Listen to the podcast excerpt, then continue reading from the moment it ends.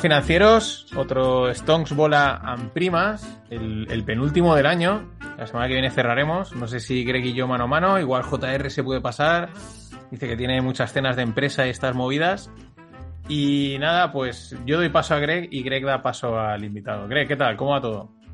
Te veo abrigado. Bueno, intentando arrancar el sistema este de a mí la tecnología me está pasando. Uh, ya funciona. ¡Ah! ¡Oli! Buenas tardes a todos. Aquí estamos. Uh, una semana de OPEX extraña, ¿vale? Eh, todo el mundo pensando una cosa. Las estadísticas lo decían que el típico contrarian, ¿no? De que si todo el mundo está en un lado de la moneda, intenta apostar en el otro, pero claro, te, te es difícil, ¿no? Te es difícil. Me, me, me cuesta un poquito creerme que, que, que, las volatilidades y las opciones dicen, te hablan, ¿no? Estoy loco, sí, ya lo sé. Eh, pero la, la idea es que, hemos esperado una, una, una semana de mucha volatilidad, pero debido al el posicionamiento de las opciones que estábamos viendo, pues no ha sido para tanto. Pero mira, ya estamos en Navidad, yo creo que el año ya ha pasado. Igual vamos a tener un problemilla de cara a final de año por falta de liquidez. Esperemos que no pase. Pero mira, bien. Mm, pensando ya en la nieve, si va a nevar o no va a nevar, que esto de, del calentamiento global me está tocando los huevos. Eh, decían que hace frío en Europa y yo he mirado el, el, radar y la pista de esquí donde vamos hará 10 grados en, de Nochevieja, así que no sé si eso es bueno o malo, pero bien, aguantando.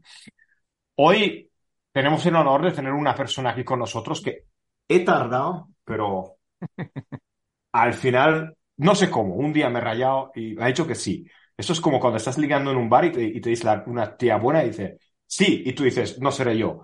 Uh, pero así, así está hoy, tenemos esta noche con nosotros a, a un especulador, a un especulador, o al, el, al especulador, ¿no?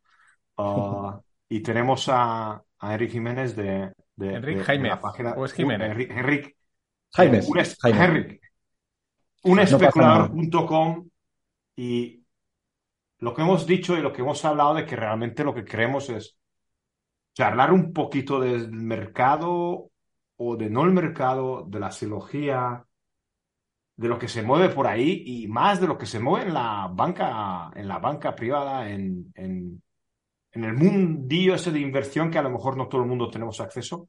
Y, y nada, a ver si seguro Bueno. que aprenderemos algo nuevo esta noche. Déjale, déjale hablar a Enric. Sí. No.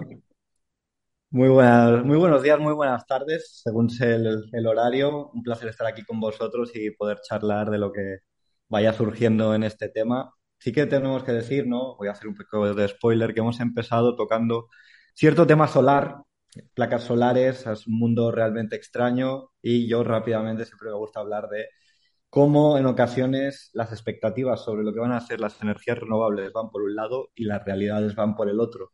Y en, ese, y en esa diferencia podríamos encontrar alguna ventaja o algún tipo de oportunidad, como por ejemplo el uranio. He venido a hablar de mi libro. en cuanto a temas de banca privada, a mí el, el, tema de private equity siempre me ha parecido uno muy interesante, es uno que he tratado, pero eh, desde el, el, research side. Eh, para los que no lo sepan, yo soy de Andorra, por lo tanto en Andorra sí que es cierto que tenemos un sector bancario, sector fondos un poquito más opaco, ¿no? Podríamos decir que la mayoría, pero siempre, siempre desde la máxima confianza europea. Y entonces es un tema que también me gusta mucho el mundo del private equity, que es realmente desconocido, pero que al fin y al cabo no hay ningún milagro ni ninguna magia. Y sobre todo, eh, la estructura del private equity actual, mmm, en mi opinión, estamos ante un nuevo ciclo, que es que el private equity se mueve por una serie de ciclos que consisten, como todo ciclo, en comprar barato y vender caro. Y en este ciclo ha sido comprar maravillosos proyectos tecnológicos para luego sacarlos en IPO, distribuirlos al personal. Y es un poquito la historia de lo que ha sido el mercado, en mi opinión personal, en el 2021-2022. Eh, ya que luego tocas... hay una... Sí. Es que ahí me has, metido, me has dejado votando lo del private equity y, y se habla mucho de, de, Ponzi. Ahora se habla de todo es un Ponzi, ¿no? Pero mm. lo dijo un fondo, un gestor de un fondo danés, Eh, lo vi también, este Cupi también lo dijo, eh, y, ya que lo dices y lo tocas, no sabía que también tocabas este tema, eh, pues ¿qué opinión tienes? Vale, por ejemplo, en, recientemente hubo la noticia de que Braid, el fondo de, inmobiliario de, Blackstone, había limitado las salidas. Entonces, en un primer momento, una de las cuestiones que la gente no entiende es que un REITs y una estructura de private equity son parecidas pero no iguales. Me explico. Un REITs cotiza constantemente y se ajusta al valor al final del día prácticamente. Sin embargo, el valor de los activos en un fondo inmobiliario tiene un lag. Entonces, claro, la gente se llevó las manos a la cabeza porque el ajuste de lo que pasa, por ejemplo, en el trimestre hace un trimestre, se ajusta un trimestre después. Entonces es ahí donde, como el fondo es de private equity, lo que puedes hacer es limitar la salida de capital. Dicho de otra forma, la salida de capital, por ejemplo, de Blackstone no es una salida porque todos los activos están depreciando y la gente hay fuego y hay que salir. Es una cuestión de que incluso lo que hacen es que al frenar el ritmo se mantiene mejor eh, la emocionalidad del cliente. Porque muchas veces esto es algo que todo el mundo da por sentado, el famoso efecto, a ver si lo digo bien, Dunning-Kruger, si mal no recuerdo. Eh, sí. Sesgo cognitivo Dunning-Kruger, que es ese signo que todo el mundo considera que es mejor que la media. Y que todo el mundo considera que tiene una visión especial sobre una materia de la que conoce entre poco y nada. Entonces, claro, yo me imagino que muchos inversores habrán tenido un sesgo de este tipo de ahora soy el más listo, me salgo ahora porque esto se va a arruinar, esto se va a cero y luego compro abajo. Entonces, eh, esto, claro, desde un punto de vista de liquidez en un producto de naturaleza ilíquida, supone que simplemente se haga eh, referencia a esa cláusula y como todo, cuando sacan esa cláusula, la gente se lleva las manos a la cabeza, pero ¿esto qué es? Salen luego los 400 mm, noticias y telediarios, esto es un Ponzi. Realmente simplemente es que es un sistema que tiene un lag de ajuste. Y luego también sí que es cierto de que, por ejemplo, eh, yo es una estrategia que me estoy planteando, hay una serie de fondos de private equity que tienen unos activos denominados data centers, tienen unos activos que en mi opinión están muy sobrevalorados y que también han invertido en muchas compañías tecnológicas que aún de hecho no cotizan, son compañías más pequeñas, tipo startups, y las tienen en el libro en unos valores relativamente elevados. Entonces, podría haber ahí una oportunidad en un futuro de quizás algo discreto, por ejemplo, ponerte largo en la más estable, no decir nombres, y luego poner, buscar ese corto en la que tienen, hay dos especialmente que tienen unos libros que sería para hacerles una foto. Entonces, por ejemplo, eso podría ser una de las opciones que ahora mismo era una de las ideas que me estoy, estaba mirándome. Sí, es que también he leído eh, al, a la noticia esta que te he dicho que Black, no, era BlackRock, era Black. Blackstone. Blackstone. Es que la gente siempre confunde BlackRock y Blackstone. Y, a mí incluso a veces me ha pasado. Sí, y a mí también. Yo cuando he leído Black, yo pensaba que es BlackRock, luego busqué la noticia para pasártela y era Blackstone, pero realmente luego he leído otro artículo que te iba a pasar, que realmente lo que decía, lo que el chico, lo que tú mencionas exactamente, es el tema de que muchísimos private equities no cotizadas tienen el mayor problema de, de, de que al ser productos bastante no, no líquidos, y que la gente ha visto la noticia, se están enfrentando problemas mucho de liquidez. Pero claro, pero si invertimos en el sector inmobiliario, si no vas a un, no vas a un rate cotizado, es que tienes que pensar en ello. ¿Por qué? Porque eso no se puede deshacer de, un día a mañana. Entonces, a veces me sorprende que muchos de los inversores, gracias a la gran liquidez actual de los mercados, está siempre pensando de que siempre podré vender esa participación. No sé, entonces, claro, mala información o no tienen ni idea en lo que están invirtiendo, como es normal, o, qué es lo que está mm, pasando. Personalmente, en este caso, muchas veces sí que es verdad que cuando hay una mala práctica hay que denunciarla, pero en este caso en particular es un desconocimiento por parte del inversor. ¿En qué momento tú puedes considerar que un fondo inmobiliario es algo que puedes comprar y vender como si fuese un REITs? Eh, en principio, estás ahí para unos cuantos años. Y de hecho, los fondos, sobre todo Private Equity, de hecho, está en fondos de pensiones, tiene una pequeña asignación de fondos de pensiones para Private Equity. Eh, es a un medio largo plazo. Entonces, lo que hicieron muy correctamente, en mi opinión, es limitarlo, que la gente quiere liquidez, se le va suministrando liquidez, Y en la otra rama del negocio, que es la firma, Blackstone, lo que hicieron fue vender los casinos. Y de esta forma se sacaron 700 millones de beneficio y consiguieron unos 5.500 millones en liquidez en un momento. Mm. Entonces, cuando empiezan a decir que Blackstone es un Ponzi o KKR o Carliere o alguna de estas, no.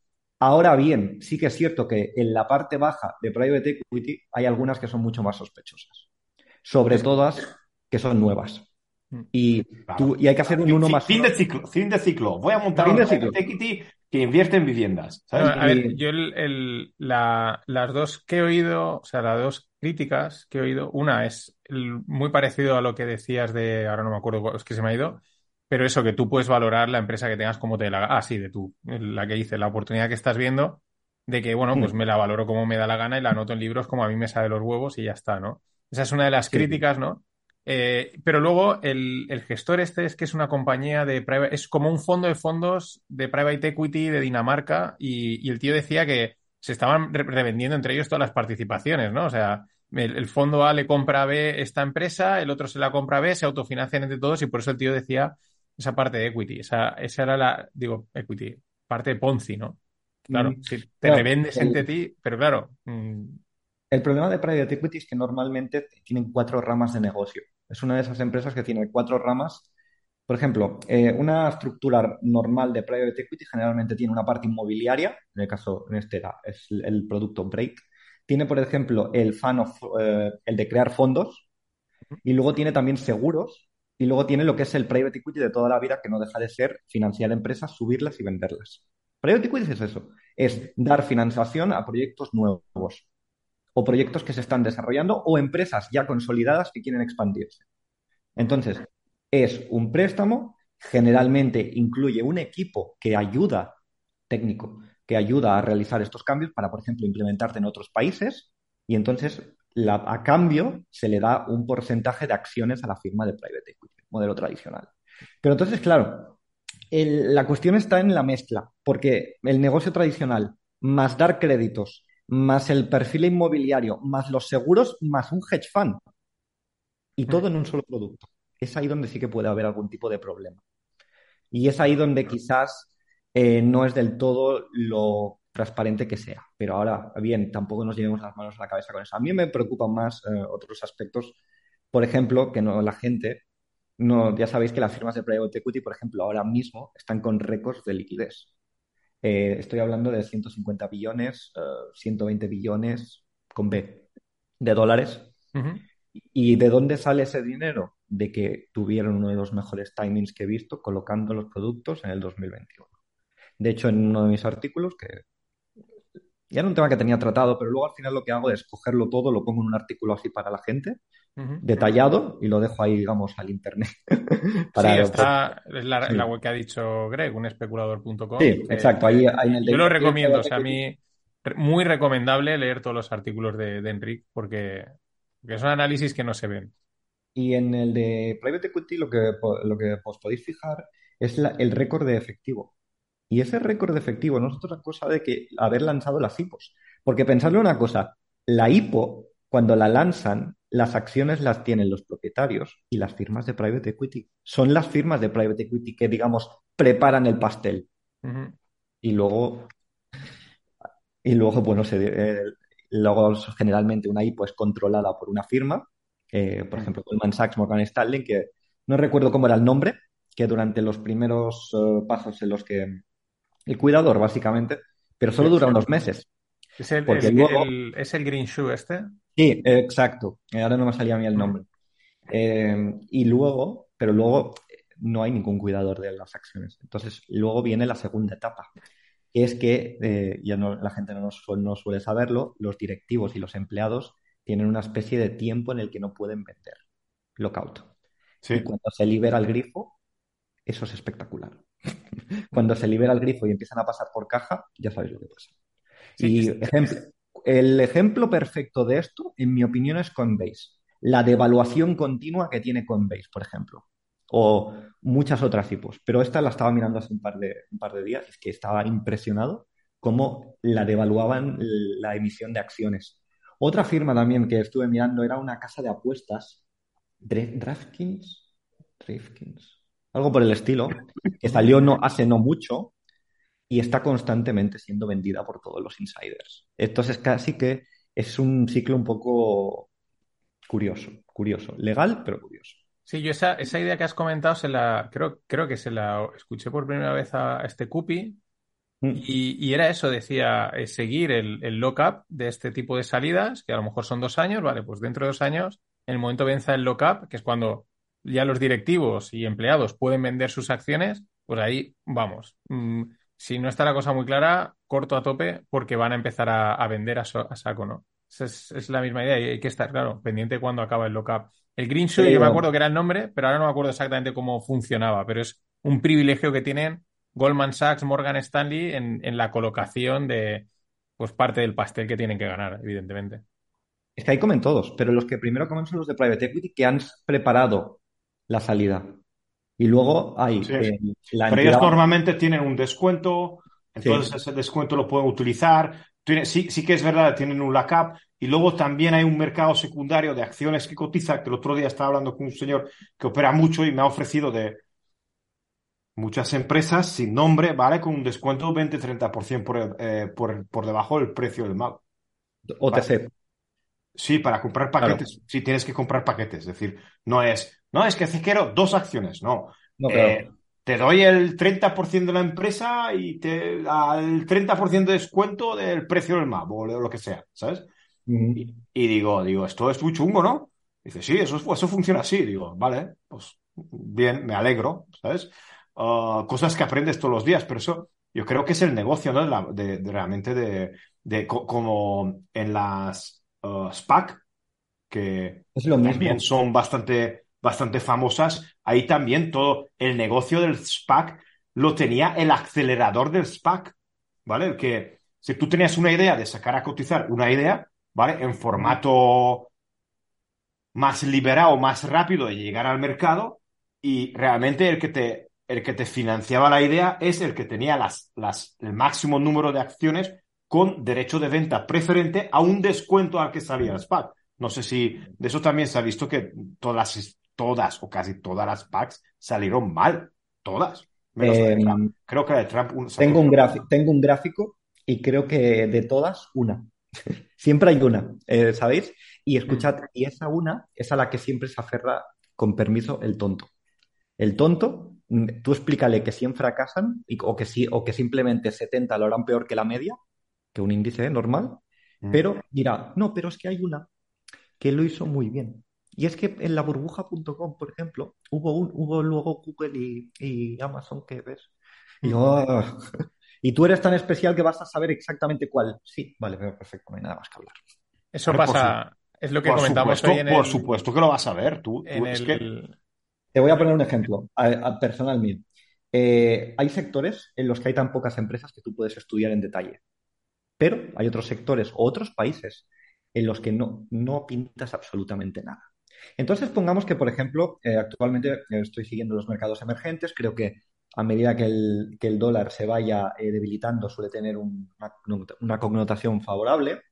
Y entonces lo que hago, por ejemplo, es vigilar el flujo de fondos a ciertos ETFs. El flujo de fondos no deja de ser otra cosa que el capital que se mete, en cierta forma, dentro de determinados productos. ¿Qué pasa? Que si tú miras un flujo de fondos al Nasdaq, al SP500, siempre verás un flujo de fondos. Pero hay algunos productos que mueven mucho menos dinero. Por ejemplo, un ETF que tendría 400 millones bajo gestión, AUM, y de repente le entran 50 o 60. Eso tiene un efecto eh, en el rendimiento del fondo demostrado por un, paper, varios papers fan del Fan of Flows. Entonces, eso es una de las ventajas que, una de las ventajas que, por ejemplo, utilizo y que también lo tenéis en la web en eh, Tactical Fan Flow, creo que lo llamo. Tactical simplemente es para darle un toque prestigioso. de marketing, ¿no? Eh, Está gratuito ahí, pero Tactical. Tactical Fan Flow consiste básicamente en buscar oportunidades de este tipo. Y vi que estaba entrando y está entrando una cantidad exagerada de dinero en Vietnam. Y luego podríamos entrar a debatir por qué. Por ejemplo, porque, está, es, porque Vietnam es todo costa y está debajo de China, suficiente. Entonces, todas las fábricas se están instalando en Vietnam. Bien, pero eso no es motivo por sí solo para invertir. Ahora bien, cuando entra el, empieza a entrar el dinero en un ETF que cotiza a 320 y de repente tiene 400 millones, y que literalmente estaba castigado de menos 60 o 70%, no hace falta ningún milagro para que resucite un 30 o un 40%. Esa es una de las cuestiones que estaba tratando. Y volviendo al tema de antes. Entonces, ¿qué hago? ¿Me pongo a mirar acciones de Vietnam? ¿Me explico? He detectado una oportunidad eh, global macro. Yo siempre hago un análisis de global macro, intento buscar oportunidades en lo que es la, macroestructura y luego ya eh, la determino. Entonces, ¿qué hago? ¿Me pongo a mirar empresas de Vietnam? No, lo que hice fue coger y comprar el ETF VNM largo y ya está más 20 o más 30%. Pero creo que de hecho, si hubiese, me imagino un tío que se ha puesto a comprar empresas de China, ya sabéis lo que habrá pasado probablemente. Mm. Pero si tú compras un paquete, es muy probable que si lo compras en un momento adecuado, lo hagas bien. O que sufras durante un momento y si no te vuelves, no pones muy nervioso, al cabo de X tiempo tengas una rentabilidad. La cuestión es que no puedo decir lo mismo si eliges una acción. Claro. Y es una de las cuestiones. Elige dos o tres. Oh, es que he analizado todo esto y he elegido dos o tres. Ya, pero es que mi paquete, el conjunto, lo va a hacer bien. Y tú, mm, puede que a lo mejor el que tienes tú sea el outlier, perfecto, pero más que nada a lo mejor has cogido eh, uno de riesgo y no está correctamente valorado el riesgo que estás asumiendo. Porque al fin y al cabo no, es beta. Eh, es una beta exótica y estás intentando sobreexponerte a una beta exótica, por lo tanto. Ahí, hay un tema interesante. Y luego sí que hay sectores donde por el propio número de compañías que hay, hay mucho menos. Por ejemplo, el sector del uranio, cuando empecé a estudiarlo, yo no sé si había unas 60 empresas. Y algunas son microcaps. Yo las microcaps ni las miro. Y de hecho las small caps las suelo ignorar.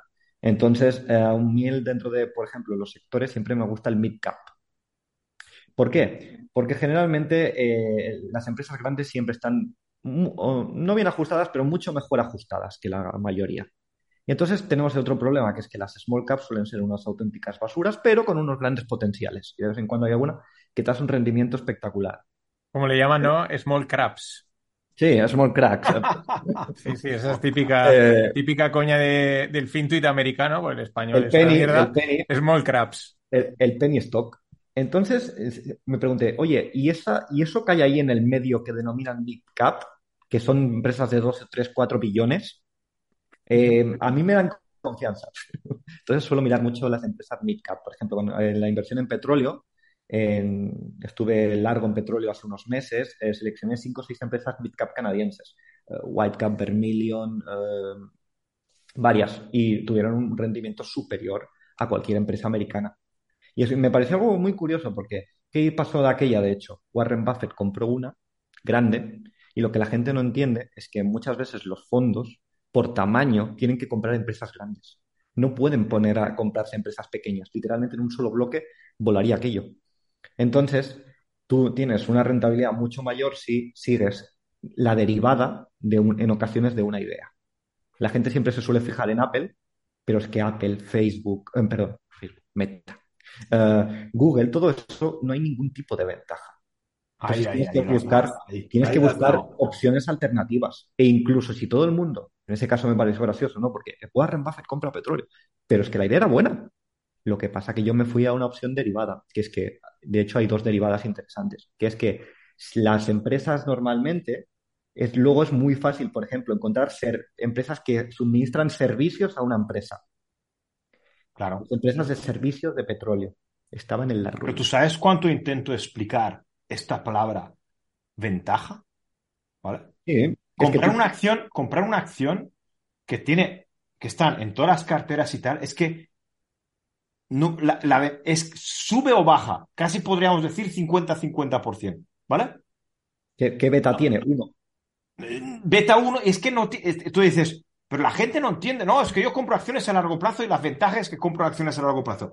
Vale, pero para mí eso no es ventaja, ¿vale? Eso es no es una ventaja. No, ¿Cómo? No es ninguna ventaja. No es ninguna ventaja, pero no, me meto a discutir porque, porque no, no, no me puedo a discutir, porque no, no quiero discutir con la gente. Pero tú dices, ¿y por qué no intentas buscar? Y es que esa palabra, la ventaja, es la que yo me lo he cogido y para mí es el, el quiero que llegue a trending topics, no, pero, pero que la gente que lo entienda, que lo que tú has dicho, una derivada de una empresa energética que está por debajo del precio de mercado y que la grande ya ha tirado, a lo mejor esta también debería tirar porque suministra a la otra, coño, eso sí que es una ventaja. Pero la gente no, la gente quiere lo simple, lo me meto en lo que tú has dicho en las No, pero es grandes lo que. y tal. Esto que ha dicho Enrique de, de los fondos, o sea, esto creo que se lo oí a, a Paramés, en, creo que, creo que era Paramés, si no era uno de los de Value, ¿no?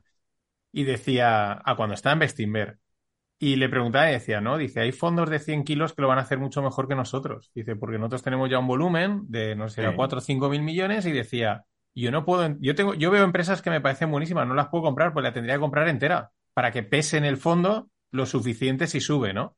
Y, y esto es lo mismo, ¿no? O sea, claro, pero ahí se genera una ineficiencia que es muy interesante. Se tienen que ir las grandes manos a, a grandes empresas y dejan otras buenas ahí descolgadas, por así decirlo. Y entonces hay gente que se le ocurre esto, pero, perdón que os corte, y entonces va a las que están mega baratas. Las mega baratas están mega baratas por algo. Exacto. ¿Sabéis? Entonces, eh, si coges una idea y coges eso, intenta coger un cierto sentido. Entonces, en ese caso, yo, por ejemplo, me fui a las empresas canadienses eh, en este sentido y compré también un par de servicios. Energy Transfer, ET, también tuvo un muy buen recorrido. Y luego ya cuando tienes un recorrido del- de un 30-40% y la gente ya ve que eso se no da más, ahí yo suelo abandonar. Yo ahí suelo aparcarme y buscar otro tipo de ventajas en otro sitio. Que este concepto eh, se denomina crowding factor. Eh, No sé si os suena un poco. ¿Cómo, cómo? Crowding factor. Ah, crowding. Vale, Crowding factor. Um, eh, yo la primera vez que lo leí fue en un paper y me pareció un concepto muy interesante. Luego lo empecé a desarrollar. Eh, es algo que literalmente, si, si buscas en Google, sale dos tontos, eh, la página del MSI y yo. Pero es un concepto que es lo más sencillo del mundo, que dice que a medida que un producto eh, gene- genera atención y le llega el dinero, la rentabilidad desaparece. Claro. Entonces, claro, la gente siempre se está fijando en los productos donde ya está en la curva de eh, empezar a caer en el underperformance. Compran en el peor momento, pero durante un momento lo va a hacer más o menos como la media para luego pasar a hacerlo menos de la media. A mí me interesa, y te- tengo algunos medidores en ese sentido, cuando algo está hated, ¿no? Al fin y al cabo, hated assets, cuando alguien nadie lo quiere, Oye, si tiene algún tipo de sentido, no te digo que compres en el mínimo, pero espérate que recupere, empieza a saber cómo entra dinero poco a poco. Muchas veces se puede ver cómo va entrando poco a poco dinero y entonces ya puedes incorporarte. Y esto, por ejemplo, es así en el petróleo. Si veis las valoraciones de algunas empresas de petróleo en medio de la pandemia, es que se te cae la cara. Luego también pasó, por ejemplo, con los tankers, los containers. Es un mundo que no toco mucho, pero sí que compré un par de empresas de containers, dado que eh, la gente no lo entendía, pero básicamente un barco en el agua que no hace nada gana dinero. ¿Sabéis? Entonces eh, me puse largo en un par de empresas de, de ese tipo eh, y es lo mismo. Creo que fue SIMDAC eh, GCL. Y es exactamente eso, pero nadie pensaba en los barcos. Eh, estaban pensando en empresas tecnológicas. Entonces, eh, si tengo que dar un consejo y alguien me está escuchando, Enrique, ¿qué saco en claro de toda esta sesión? Intenta fijarte en lo que aún nadie piensa, pero dentro de un, de un tiempo tendrá sentido. Por ejemplo, no compres algo que acaba de fracasar. Eso es muy habitual también. Intentar comprar algo que acaba de fracasar o que ha acabado el ciclo. No. Busca algo donde hay muy poca gente, tenga sentido y puede que no esté correctamente valorado. Pero no entremos en el tema value, por favor. Entonces, eh, esa es la- una de las cuestiones que yo siempre intento abordar. Entonces, por ejemplo, ¿han machacado los emergentes? Bueno, vamos a verlo. Pero otro caso, que es que me viene a la cabeza, porque siempre estoy mirando muchos activos para hasta luego tener las ideas. Brasil. Yo ya va dos o tres veces que hago lo mismo, que es que Brasil tiene una tendencia a políticamente hundirlo, el país sobrevive, son unos grandes tipos, tienen de todo, y luego remonta 30-40% y vuelve a empezar otra vez el ciclo. Entonces, recientemente ha salido Lula, que por cierto Lula fue anteriormente presidente y tuvo uno de los mayores rallies alcistas de, de la historia de Brasil, y ahora lo- las acciones han empezado a caer. Bueno, perfecto. En algún momento el dinero volverá a Brasil. De hecho, he estado mirando, ha empezado a salir dinero, ha salido dinero, tienen miedo porque, por ejemplo, han cambiado recientemente la directiva de Petrobras, principal empresa brasileña, pero es que está cotizando a, a que literalmente si la empresa funciona dos años más, sacas dinero. Eh, esa es una de esas situaciones asimétricas en que solo tienes que la empresa sobrevivir para ganar algo. Pero nadie está hablando de Petrobras en estos momentos, porque a lo mejor no interesa o estará en otros aspectos. Lo mismo pasa, por ejemplo, con Ecopetrol. Ecopetrol, principal compañía de Colombia, ha habido miedo porque recientemente el presidente de Colombia es un socialista. Bueno, bien, pero mm, Colombia generalmente es un país de derechas, está la Cámara muy dividida. Y yo por norma general siempre tiendo a, pensar de que las cosas estarán en un estado de, estancamiento, más o menos. ¿Sabes? Un poquito más arriba, un poquito más abajo. Asumo un estancamiento, básicamente. Entonces, eh, Ecopetrol ahora mismo está cotizando 9.20, 9.50, con que sobreviva dos o tres años, ahí se hace, mucho dinero. Y más con la reserva de petróleo mínimos y con que tenga un, barril de petróleo WTI uh, West Texas, eh, unos 75-80 aproximadamente, ya vas a ganar dinero. Eh, no he visto ni un análisis de, Petrobras o Ecopetrol en la comunidad hispana, sinceramente. Si lo buscamos, seguro que encontramos a un tío majo que seguro que lo tira y me dice, Rick, eh, yo sí. Pero escucha, que somos tres tontos. No, no, pero es que es, a ver, es que esto es, bueno, lo que decías del crowding factor o lo que a veces nosotros mencionamos de most crowded trade, ¿no? Que se dice, más especulativa, ¿no? Pero es que la masa es así, yo la, tengo muy claro cómo funciona todo el mundo. Entonces, al final, bueno, pues no vas a cambiarlo, eh, vas a tu bola y es lo que toca, porque eh, ahora igual, pues se pone moda Petrobras porque se comenta en cuatro podcasts o a partir de este, ¿no? Y de repente estarán tres años dándole la brasa como han hecho con el shipping. O sea, yo es que eh, entiendo que se hablase del shipping hace dos años, ¿no?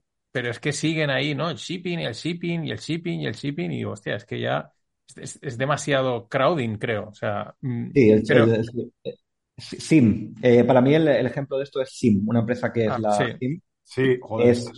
tengo una, tengo de hecho la captura de que casi vendo en el máximo, os lo juro. Esto me ha pasado un par de veces solo.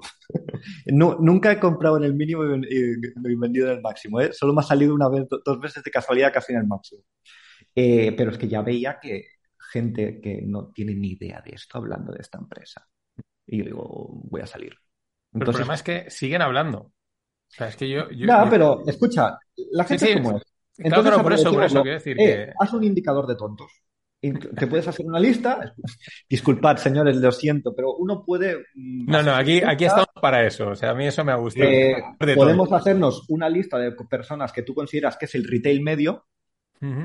Te las escondes y, y, consultas la lista. Entonces sabes que eso no tienes que tocarlo o que ya se está agotando completamente. Otro, una herramienta que a mí en ocasiones me sorprende mucho a mí me puedes poner una lista de estas para enterarme, tío, porque me gusta. Eh, no, es que no, no quiero ofender a nadie porque de vez en cuando le sale algo bien, entonces siempre, ¿sabéis? hombre, pero eso es. Pero yo, yo solo quiero ver la lista. ¿Ves? Yo, por ejemplo, Enrique, por eso y en el grupo, en el, en el Stones nuestro, cuando estamos hablando de los bloqueos, que si me ha bloqueado, yo digo, a mí me la pela que me bloqueen, pero yo no quiero que me bloqueen cierta gente porque yo quiero, es mi lista de tontos, ¿sabes? Entonces, yo ahí voy viendo lo que van comentando y digo, ah, pues si esta gente va por aquí, hay que ir para otro lado. Y yo muchas veces me, o sea, estoy a punto de dar el retweet y de, y de comentar, ¿no? De decir, oye, esto que está diciendo es una puta tontería como una casa. Sobre todo, por ejemplo, con los criptobros me he cortado un huevo porque quiero seguir viendo las tonterías que dicen. Entonces, por eso te decía, mm, mm, yo no quiero que me bloqueen. Lo, lo, estábamos hablando en el grupo.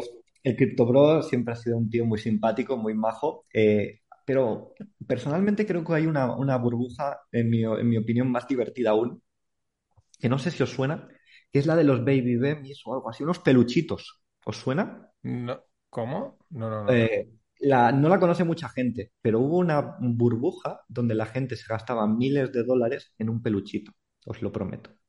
Tengo que, de, hecho, no descarto ponerla en un artículo, Baby Bemis o algo así, no me acuerdo cómo. Y me recordaba mucho a esa burbuja, os lo juro. Esperad, a ver si me sale el multitasking de...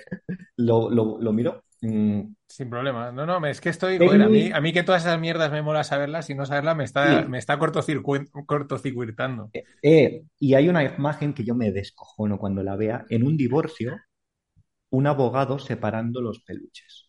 Esto, que te estoy contando eh, es así. O sea, todo es posible, tío. Con el mundo de hoy todo es posible. es. aquí hay un. No sé si es un libro, es The Great Baby Baby Bubble. Baby Bubble Bubble. Eh, se creó una euforia a unos peluchitos. Y entonces eh, luego la gente cuando se divorciaba teníamos que eh, separar que, cuál de ellos era para cada persona. Efectivamente luego cotizaron y se llegaron a cero. Pero bueno, fue gracioso, ¿no? es una de estas anécdotas graciosas. Entonces, pánicos, manías, burbujas, siempre ha habido de este tipo. La cuestión es que luego no soy tan hater como para decir que de toda la tecnología que se ha desarrollado o algunas ideas pueden luego tener grandes aplicaciones, pero generalmente en la primera oleada no en la primera oleada no. Primero hay una especie de eh, fervor eh, religioso prácticamente, eh, láser, y luego eh, a partir de las cenizas pues ya hablamos. Sí, no, pero lo, por ejemplo, lo bueno, hablando de esto de los, del índice de los tontos, que se va a quedar así, a mí ya se me ha quedado y me mola.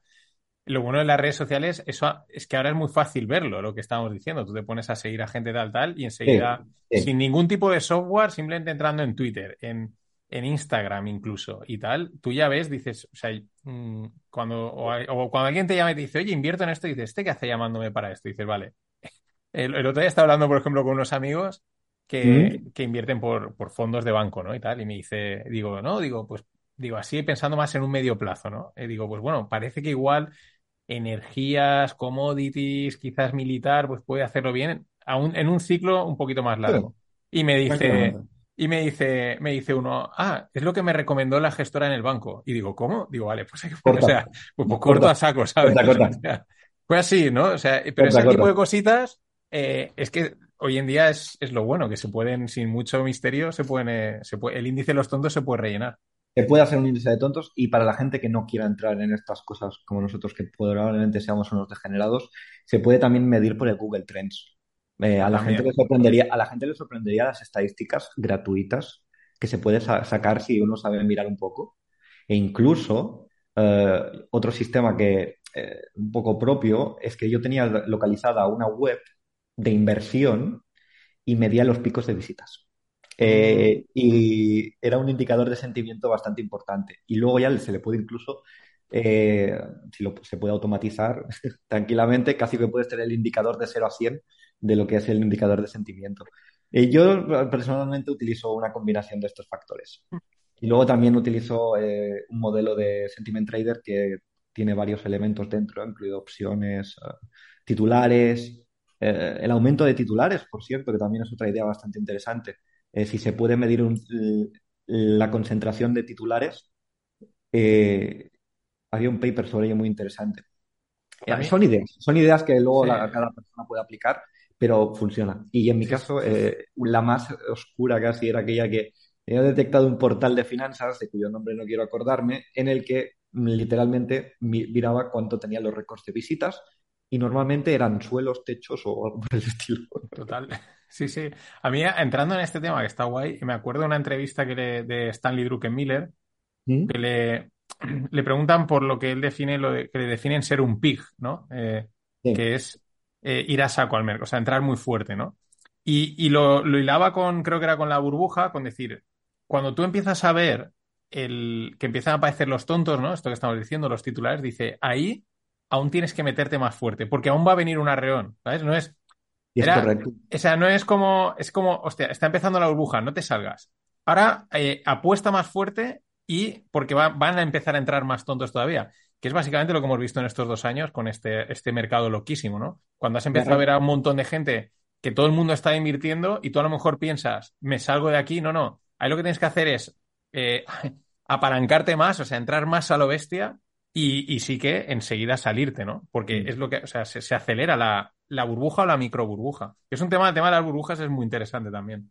Sí, esto hay un tema también que es muy interesante que creo que es, eh, se estudia a través de las narrativas eh, Epsilon Theory, creo que es el, el research que lo hace Epsilon Theory, tiene este tema si a la gente lo quiere consultar, pero esto, esto es más viejo que el papel, porque esto creo que la, idea original yo la saqué de, si mal no recuerdo, creo que un, un compatriota de Greg, ¿podría ser eh, que André Costolani? Me pillas, me pillas. No, no sé si, es que no sé de exacto el, el lugar de nacimiento de André Costolani. Eh, que, tiene, una de las frases más bonitas que yo he visto en los mercados financieros, que es que cuando hay más papel que tontos, la bolsa sube, y cuando hay más tontos que papel, la bolsa baja, algo por el estilo. Sí. Era el, concepto de... o era al revés, o algo así, pero era esa frase, ¿no? Del eh, tontos y papel. Esto es un negocio de tontos y papel. Mm, muchos tontos persiguiendo poco papel, mucho papel persiguiendo tontos. ¿eh? Como me, dice, me dice Antonio Vargo, que es un fijo nuestro, y le mandamos un saludo, que Michael Barry tiene un estudio sobre esto. Esto lo han hecho los mejores, esto los mejores lo saben. Eh, esto en la alquimia de las finanzas de Soros también es. Sí, es que Soros es uno de los que tiene, eh, ahora no me acuerdo, pero creo que es uno de los estudios de burbujas más cercanos a lo que a mí me parece que es realmente una burbuja, ¿no? Porque esto es una cosa que mucha gente ha estudiado, que es una burbuja, cómo se forma cuando explota, ¿no? Bueno, Mm. lógico. Pero él tiene, supongo que será ese libro, es que yo leí el un extracto, ¿no? Que explicaba Sí.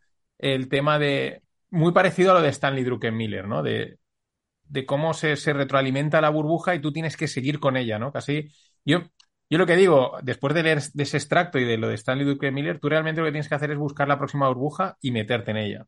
No, no buscar el- lo que se suele que es el, el reventón, ¿no? Sino entrar para, sabiendo que estás entrando en una burbuja, que es lo que han hecho grandes manos en Bitcoin, entrar, salirse antes que nadie y, y pasta, Sí, sí, sí. pasta limpia. Sí, sí. ¿Cómo cómo era el libro este que comentabas? Justo cuando hablabas se me ha cortado un segundito la, la llamada. No, no, no, el libro, o sea, Ah. no sé cuál es. Es que yo, lo típico de Twitter, que me llegó el extracto Vale, eh, vale. o, o el corte de, o sea, no sé si era un Hay libro, un- un artículo de eh, Soros hablando de cómo él ve las burbujas y cómo las ha estudiado. Vale, Era muy parecido a lo que dice Stanley Druckenmiller, creo. Era una, una Eh, idea muy parecida. esto, ¿Solo, eh, se ha estudiado esto? Escucha, sí, Sí. Eh, escu- esto lo leí, esto yo leí el libro. Esto creo que es eh, Theory of Reflex- Reflexivity and Economics de Soros. Puede ser. Es un Soros el problema que tiene es que siempre ha querido ser un filósofo. Sí. Pero como, como especulador tiene esta, esta teoría unificada de parte del sentimiento que a mí me parece muy interesante, eh, la, el concepto de reflexivity. Eh, probablemente escriba más adelante sobre ello. Y es uno de los eh, textos, son varias páginas, no, no es mucho. Es muy interesante sobre la percepción de, lo- de la percepción. Lo que trabaja mucho fue la percepción. Porque luego también entramos dentro de lo que es la estructura económica de qué es el mercado, ¿no? Entonces, eh, particularmente siempre considero que el mercado es un sistema adaptativo complejo, ¿no? Donde los diferentes participantes y agentes económicos van reaccionando y se van autoorganizando. La cuestión es que se- mm, no, cuando la gente se le dice autoorganizarse, piensa en equilibrio. No, no, no estamos hablando de equilibrio. Entonces, claro, el sistema es cambiante y no podemos, por ejemplo, asumir eh, correlaciones, que eso es otro tema muy interesante. Eh, ¿cuál es la, frase más famosa y que yo utilizo, pero sé que no es correcta, ¿no? La de diversification is the only free meal in Wall Street. Eh, Marro- Jarrowski, eh, disculpad el nombre. Eh, el premio Nobel. Eh, no es correcta. ¿Por qué? Porque asume correlación. Las correlaciones no son lineales. Entonces, claro, eh, todo esto tienes que al menos entender de que todos los preceptos bíblicos que muchas veces los libros de economía te imparten, no hay nada en... Yo soy economista. La cuestión es que mm, cuando veo a otro economista hablar, eh, típico que sale en la televisión, a veces me llevo las manos a la cabeza. Es que es un espanto. Es un espanto de que la gente se crea de que con modelos de 1970 siguen funcionando hoy en día. Pero eh, parece que la economía también está condenada a al, al- Es uno de esos campos donde todo el mundo cree, cree saber. Tú no entiendes ni lo más mínimo de economía, pero vas a hablar de economía. Entonces, claro, eh, es un problema. Entonces ahí, en, to- en todo eso, en todo ese sistema adaptativo complejo que es cambiante, es donde, al fin y al cabo, es donde en algún momento se generan oportunidades. Claro, Por, el es que la mera interacción de tantos agentes en, un, en una red, Mm. eso se equilibra, se desequilibra, se, se desvía.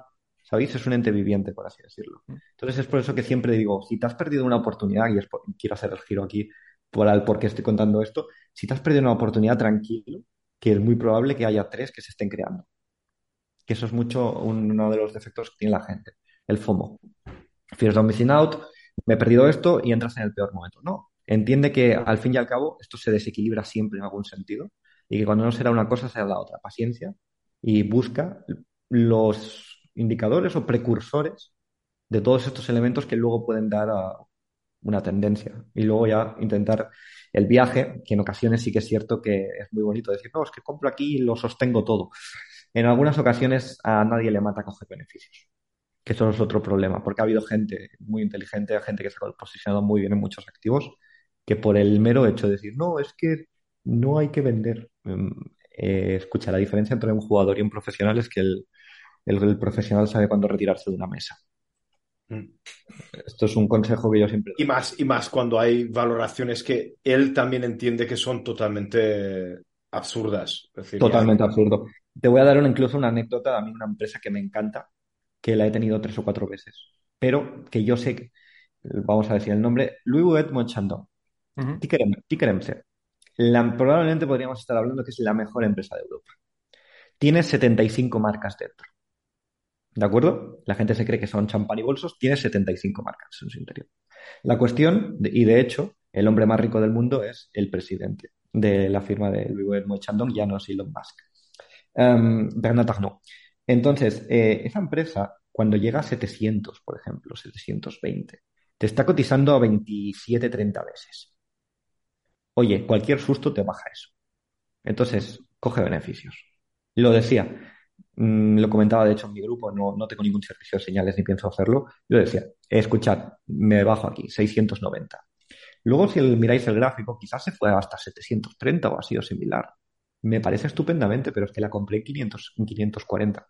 ¿Me explico? Una, no hace falta, eh, no todo es lineal. No todo es un lineal. Eh, muchas veces, incluso una gran empresa como es esta, que repito, mm, la compraría con los ojos cerrados, hay ocasiones en que quizás tu dinero no es muy productivo ahí, en el coste de oportunidad. Yo ahí lo que empiezo ya a medir es el coste de oportunidad. De cuando ya te ha hecho todo el recorrido de la ventaja, que normalmente una ventaja suele ser entre 12 y 15 meses.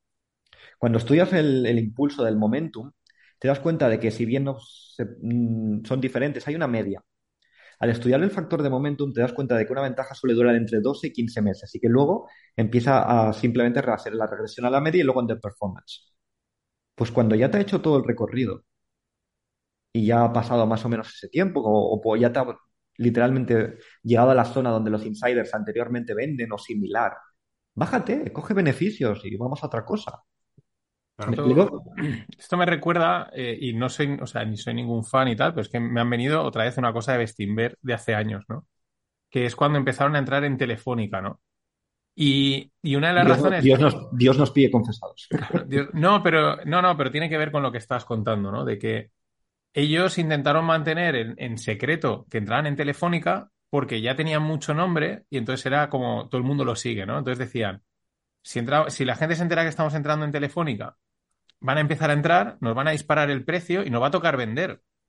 Que es lo mismo, ¿no? O sea, es- el precio ya se dispara demasiado rápido y, y a- y va a llegar muy pronto a un nivel de cotización en el que iban a tener que, que vender. O sea, estamos hablando de Bestinver, que era clásico de largo plazo y todo eso, ¿no? Pero es la misma idea, es decir, es que esto ya me ha llegado donde yo quería donde tocaba, fuera, ¿no? Puerta. Una cuestión muy interesante es que yo, por ejemplo, suelo evitar la- en Europa las, compañías que han sido de origen estatal. Bueno, sí, Eh, eso. porque no hace falta ser un genio para darte cuenta de que hay una serie de... No son privadas completamente. No, no nos engañemos. Porque, la- por ejemplo, ¿cómo que no son privadas, Enrique? Escucha, cada vez que sube las noticias, recortar el beneficio a las eléctricas. Impuesto a las eléctricas. Eso me suena a mí un poco intervencionismo, ¿no? Entonces, claro, eh, todas estas empresas que tienen un origen público en Europa las evito completamente. Y alguno dirá, espera, Enrique, pero es que eres un mentiroso porque me acabas de decir de Petrobras y Ecopetrol. y Ecopetrol es el 80% de, de la propiedad del gobierno de Colombia. Yo, exacto, por eso necesitan mantener la flote. Vale, ¿Has claro. entendido sí, la sí. diferencia? Mm. Algunos luego- países mantienen empresas a flote, en este caso, por ejemplo, estamos hablando de Latinoamérica o de Kazajistán, eh, por el tema del uranio, porque de ahí vienen los dólares. Los dólares tienen que entrar en el país. Entonces, Mm. esas empresas, no te preocupes que no, normalmente no, pero Europa ya es otro tema. Europa es un tema de decadencia, que es otro tema completamente diferente. No, y luego aparte, yo conozco alguna, alguna de estas empresas, conozco gente que trabaja ahí, y, y te lo dicen, esto es un ministerio. Sí, O sea, internamente dicen, es prácticamente sigue, se, se nota aún internamente en la empresa que esto es de, ¿De pues, origen bueno, público? que era de origen público y, eso se nota. Eso está ahí Ah. y Escucha, a mí no me cuentes que los mercados son ineficientes y que Deutsche Bank es un gran banco alemán. No me cuentes eso. No me lo expliques. ¿Me explico? Pero Deutsche si Bank no Deutsche Bank cae. es la eterna caída, está todo el mundo Por- años diciendo que va a caer. Vosotros ya sabéis, ¿no? La- Es que es una leyenda urbana esto de que Deutsche Bank va a caer, que no va a caer, pesados, que lo que va a caer como mucho es un poquito la acción y luego una pequeña ampliación de capital y listo. Que eso es el símbolo alemán, eso no cae, Claro. porque eso no es una empresa pública. Perdón, eso no es una empresa privada, es una empresa público-privada, mixta, como, llámala como quieras. Sí, sí, Pero eso, es- es- esa es la cuestión. Mm. Entonces, eh, es eso. Yo, por ejemplo, las, las empresas de origen público europeas eh, hay que evitarlas a toda costa. Hay que evitarlas a toda costa. Porque cuando no son esto, de hecho, uno, uno de los activos que sigo teniendo en cartera, Vermilion Energy, por ejemplo, recientemente tiene una propiedad de gas en Irlanda. Eh, Mm. y efectivamente, demasiados beneficios. Eh, como, como la empresa que es canadiense, pero tiene esa propiedad en Irlanda, el gas que sacan en esa plataforma, 30% de impuesto extra. Mm. Eh, claro, mm, era literalmente en una acción que cotiza 17, 18, debería de estar cotizando a 30. literalmente. Pero le clavaron el impuesto de Wintax, no, no sé cómo, 30% menos. Y yo, "Oye, ¿qué vamos a hacer? Claro, Es es eso. que eh, ese es un tema, estar expuesto a, a una decisión política. Esa es la mayor especulación que puedes hacer nunca. O sea, eso es Entonces, una, es una para los, para, para los lectores y los que aún están escuchando, oyentes, punto número uno, evitar el, el crowding factor de las IPOs. Lo tenemos. Dos, el público hay que mirárselo de lado en algunos países, sobre todo en Europa. Pensamos que somos muy modernos, pero no. Y el, y el tercer elemento es el simple buscar i- algunas ideas que no estén nada comentadas o que estén en ese sentido naciendo. Mm. Y, y luego también hay ineficiencias que son bastante curiosas, porque eh, ¿alguna vez, por ejemplo, habéis comparado Blackstone con el SP500? No. Eh, si alguien está, uno de esas personas que está ahí, por, por favor, poned un gráfico, dos gráficos, uno el SP500 y otro Blackstone. Creo que lo hace. Blackstone tiene eh, cuatro veces el rendimiento del SP500. Ujú. Y liquidity premia. No, Enrique, es que la liquidity premia puede ser falsa, me da igual. ¿Quién te ha dicho que quiero estar completamente siempre largo? Pero que existe un illiquidity premia que es una ventaja sobre un índice, es un hecho claro y es demostrable en que solo tenéis que poner esos dos. Y Claro. luego poned- ponéis Apple y, cuando y veréis lo que es la beta 1. Ah, la- recientemente, recientemente en las redes ah, eh, vino una moda con Adobe. Eh, ¿Mm? no, nunca no lo entendí. Se puso Meta y ahora creo que están ya reculando a Amazon. Eh, pero no los he visto salir de, de ahí aún. No los he visto salir de ahí. Y luego también está ahí, hay algunos sectores que estaban, o en mi opinión, y ya un último bloque que puede ser muy interesante, que están literalmente para el derribo. Oye, cuando algo está en derribo y escombros, si no mueres, haces algo de dinero. Eh, pues normalmente nunca compras el mínimo y siempre tienes que sufrir un rato. Pero pon- pongamos, por ejemplo, el tema de la energía. Eh, voy a hacer un spoiler. El- Las placas solares no van a salvar el mundo. Y los molinillos de viento tampoco. Eh, sé que alguno ahora en un estado furioso habrá abandonado esto, alguno empezará ya a insultar. Eh, no, no, no. Eh, porque una cosa es que, mm, que muy curiosa son los costes. Y la gente asume que hay cobre por todos sitios, zinc, que hay eh, manganeso, vanadio, litio, níquel, cobalto, que das una patada y sale de todo. Esto no es así.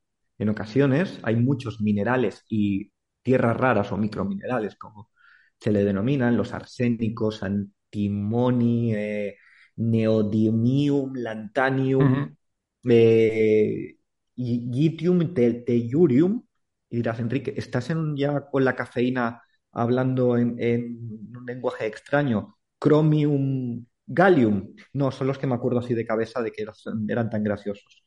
China es el mayor productor de ellos y muchos de ellos hacen falta para pequeños componentes dentro de muchos aparatos electrónicos y para muchas energías renovables. Viene todo de China. Entonces, eh, no hay ninguna cadena de tierras raras, por ejemplo, en Estados Unidos.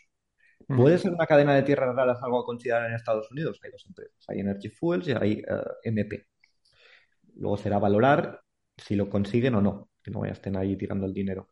Otra idea, eh, si y vamos a poner que, por ejemplo, un supuesto en el que la gente se da cuenta que, hay- que la energía eh, tiene un coste oculto que es el de la intermitencia. ¿Conocéis el- la intermitencia? Eh, no, este no lo conozco. ¿No? La, eh, Es- la gente, la gente asume que cuando cambias de un tipo de energía a otro, no hay ningún tipo de coste. Pero- ejemplo- ah, vale, vale, vale, sí, sí.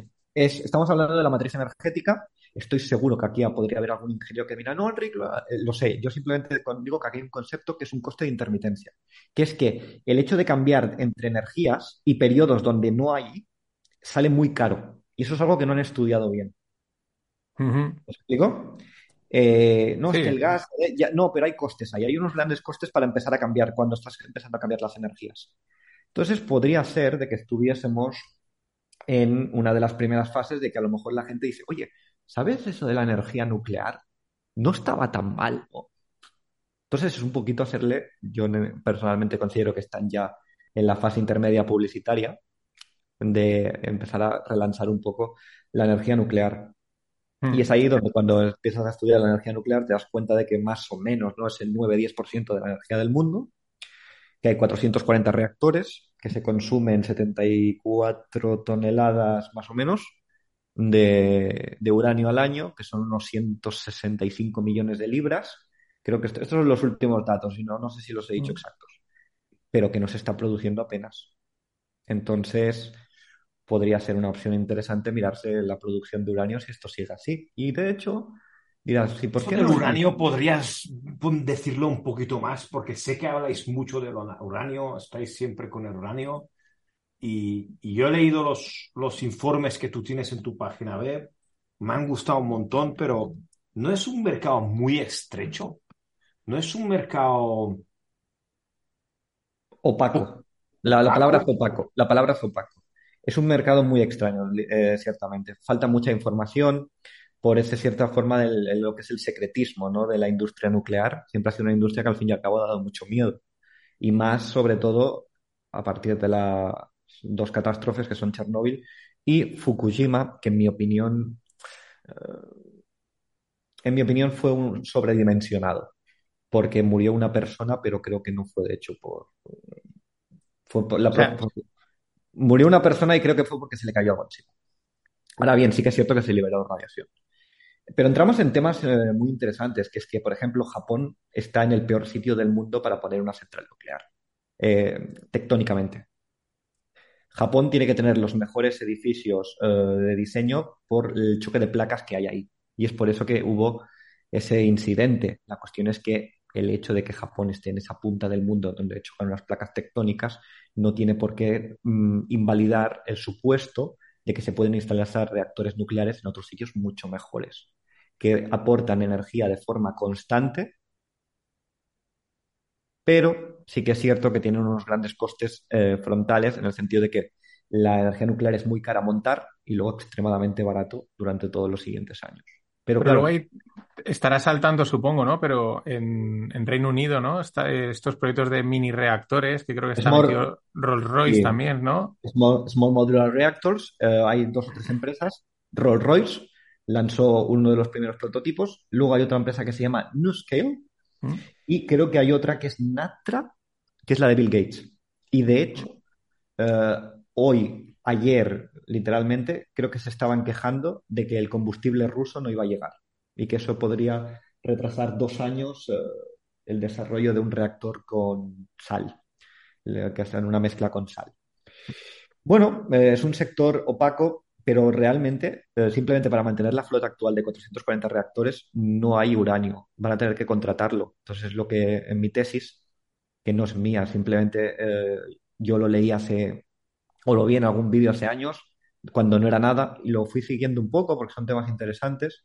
Y vi un, a partir del 2020, me incorporé al mercado del uranio en el 2020 y eh, tuvo una subida bestial y luego se ha tranquilizado un poco. La cuestión es que creo que este mercado ha llegado aquí para quedarse. Y prueba de ello es que Cameco eh, y Brookfield Renovables Compraron recientemente, eh, no me acuerdo el nombre, la empresa de servicios de, de, Westinghouse, algo así, de que había estaba en liquidación, eh, la han comprado entre los dos y entonces, claro, cuando tienes la, mayor mina de uranio del mundo y uno de los mayores fondos de energías renovables comprando la mayor empresa de Estados Unidos de mantenimiento de centrales nucleares, quizás ahí hay algo. Lo huelo. no, eh, yo te digo, yo te digo, o sea, conozco o sea, lo conozco de cerca, eh, es mega seguro, o sea, esto es una cosa que no se dice, pero es ultra seguro una central nuclear, pero a unos niveles que la gente no conoce.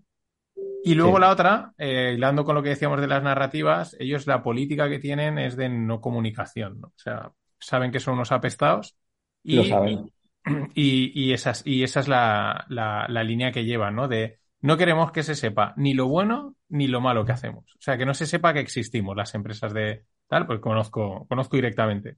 Y, y me lo han contado, y es así. Eh, entonces, no dicen ni lo bueno, o sea, es que tenemos proyectos, me contaba, tenemos proyectos muy buenos de cosas mm, que se pueden vender como verdes, guay, robots, tal, historias súper chulas, y ni siquiera eso lo contamos porque es que no queremos que se sepa de nosotros por el estigma que hay con la energía nuclear. Cuando eh, un, un hospital eh, la es mucho más peligroso para las personas a nivel eh, radiación que una central nuclear. Bueno, esto, historias con la radiación, eh, o sea, es muy curiosas, pero eh, mi artículo, por cierto, está verificado por un prestigioso, diría, ingeniero nuclear, porque me aseguré de, de varios aspectos. Um, no quería decir ninguna tontería, básicamente. Eh, la cuestión es que el precio del uranio está, por ejemplo, actualmente a 50 dólares la libra, lo miden, lo miden en libras. No hace falta eh, que suba exponencialmente mucho para ganar dinero. Aunque la libra se vaya al precio de equilibrio, que personalmente considero que está en los 75, puede haber un 40 o 50% de recorrido en las minas. Y luego, como todo, tienes que saber irte. Porque hay una anécdota que es que muchas personas, por ejemplo, se incorporaron en, el mer- en este mercado, tuvieron la subida, se emocionaron, pero no, nunca sueltan. Pero es que esto no es lineal. ¿Me explico? No pasas de 20 a, pongamos, al final del recorrido que la libra de uranio te acaba en 85. No hay ni burbuja, simplemente por se equilibra el mercado alrededor de los 75-80 de la libra, que todos los participantes ganan, todos felices y contentos. Yo me iré antes, un poco antes.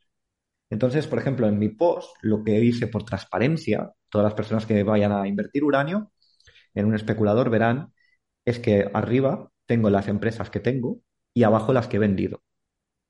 Y cuando vean la lista de las que he vendido, es mucho más grande. Literalmente solo conservo tres o cuatro, que yo considero que son las mejores. Porque en este sector luego aparecen lo- las pequeñas small caps o micro caps como boletos. Oye, que tenemos aquí un terreno muy prometedor, sí, fantástico. Eh, no molestes.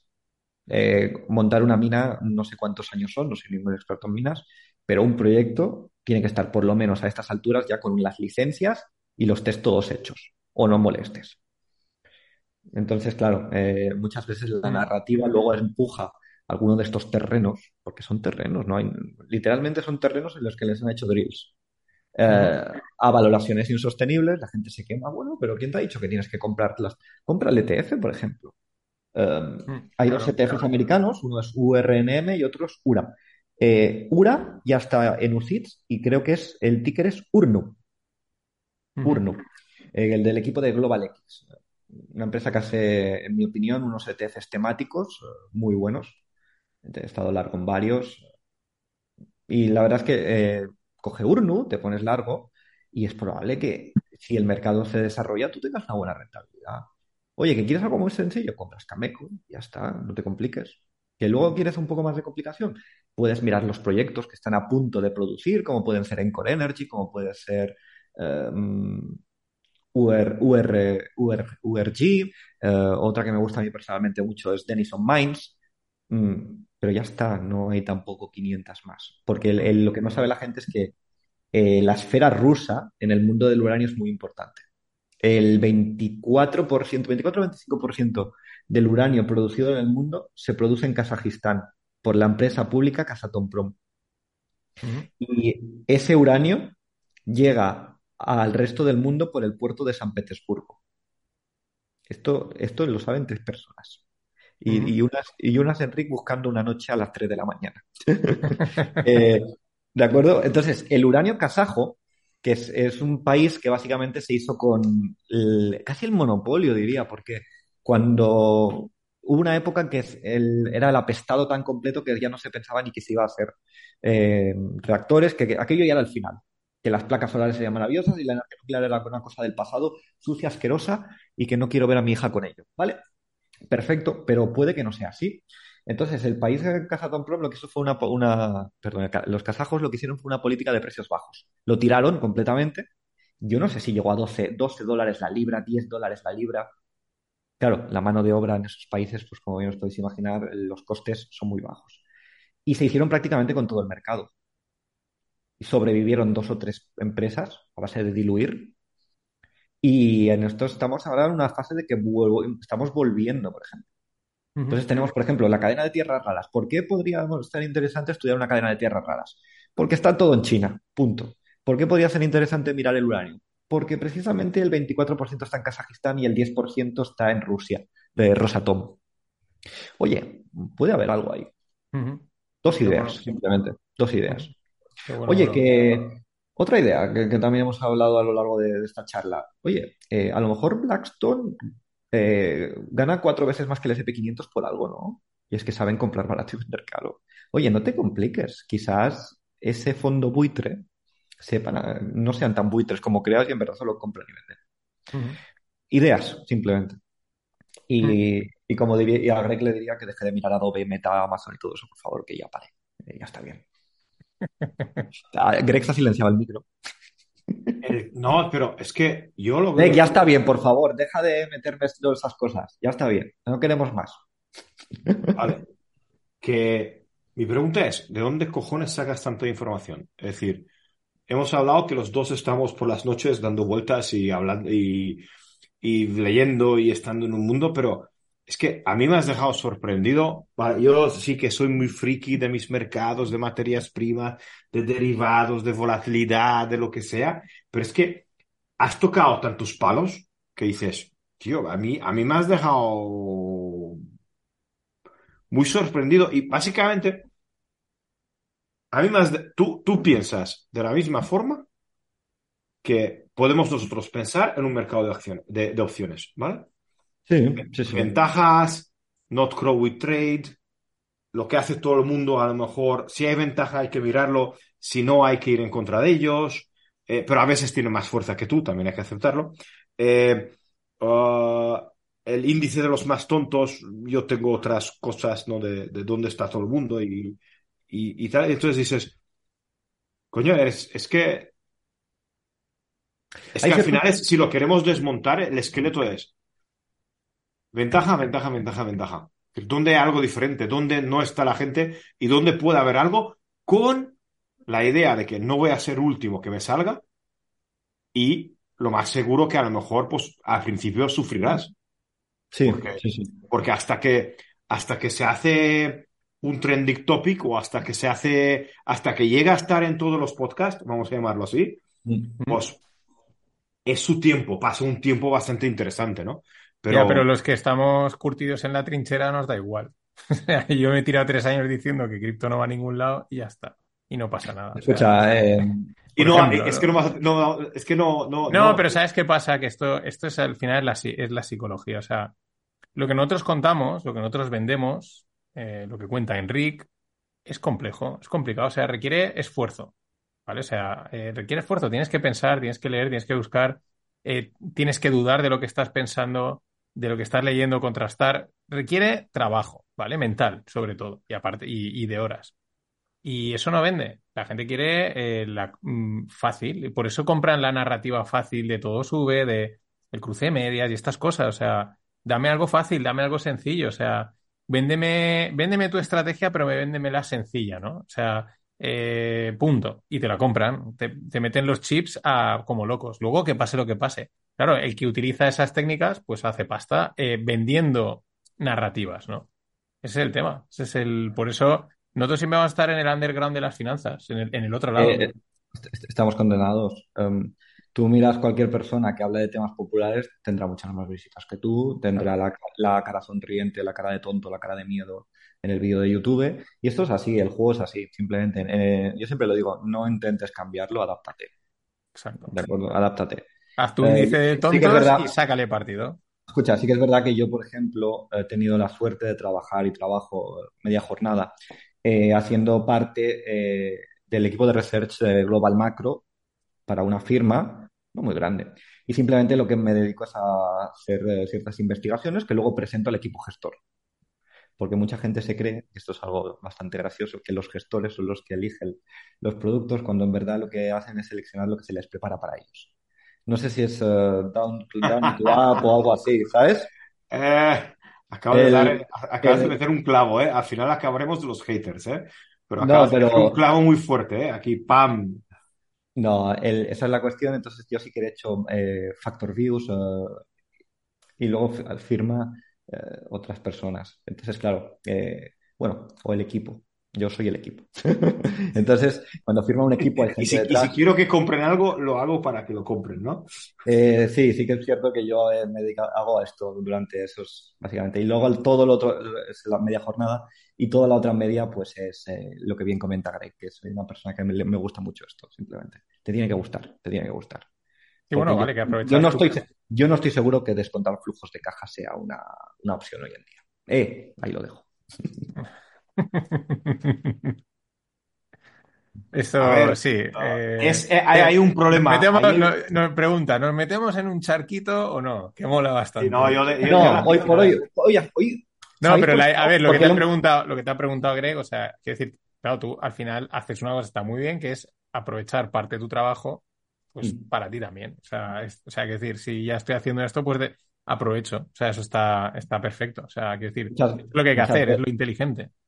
Esto la gente no lo sabe, pero muchas veces lo que tengo en la web son como, digamos, parte de lo que ya tengo todo trabajado y luego le doy una forma y lo publico.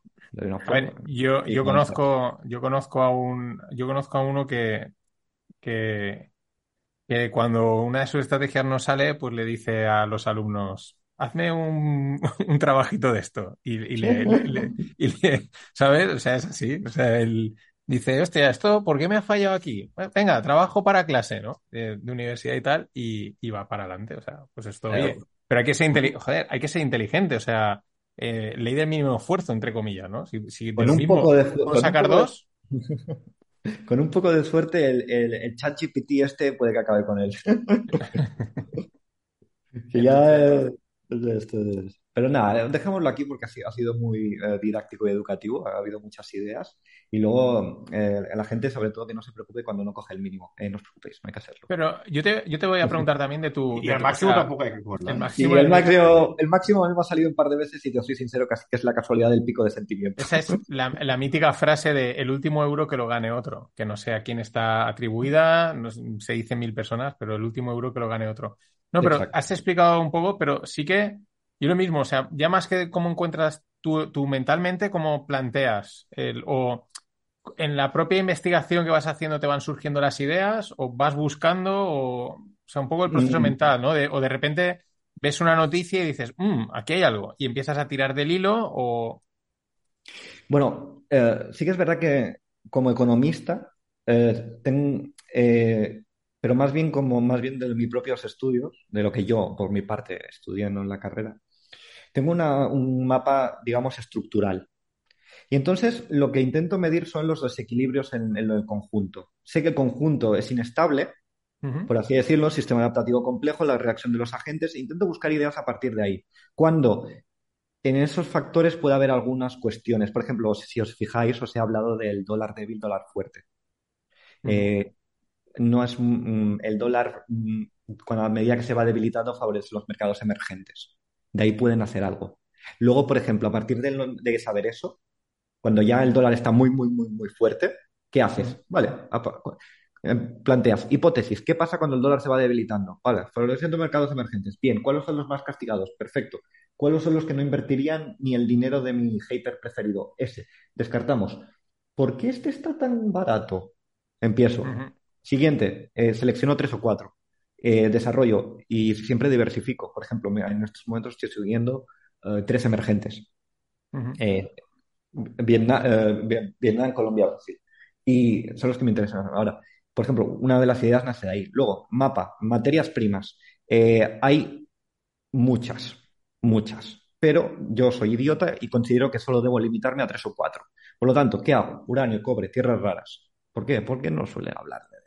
El cobre me gusta, pero el cobre me empieza a gustar bastante. Porque sirve para todo. Entonces Sí, sí. empiezo a buscar a partir de ahí. Pe- petróleo, petróleo, gas natural no mucho, petróleo sí. Entonces, a partir de ahí empiezo y me especializo. Eh, yo una cosa que mm, normalmente la gente Es que no, cuando tú me preguntas, por ejemplo, por una empresa que no conozco, yo siempre diré no lo sé. Y eso es algo muy difícil. El tonto siempre sabe de todo. Eh, oye, analízame estos barquitos. Luego, oye, ¿qué te parece esta opción? ¿Sabes lo- el típico, los típicos locutores de radio, que no, no diremos nombres, que empiezan a analizarte 60 acciones? Hmm.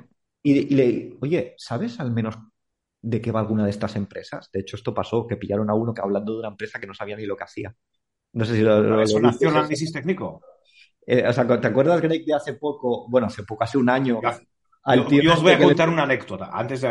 Vale, yo, vale, vale. yo en el 98, la televisión de Castellón era el que movía los gráficos a mi amigo Eduardo Bolinches, tío. Sí.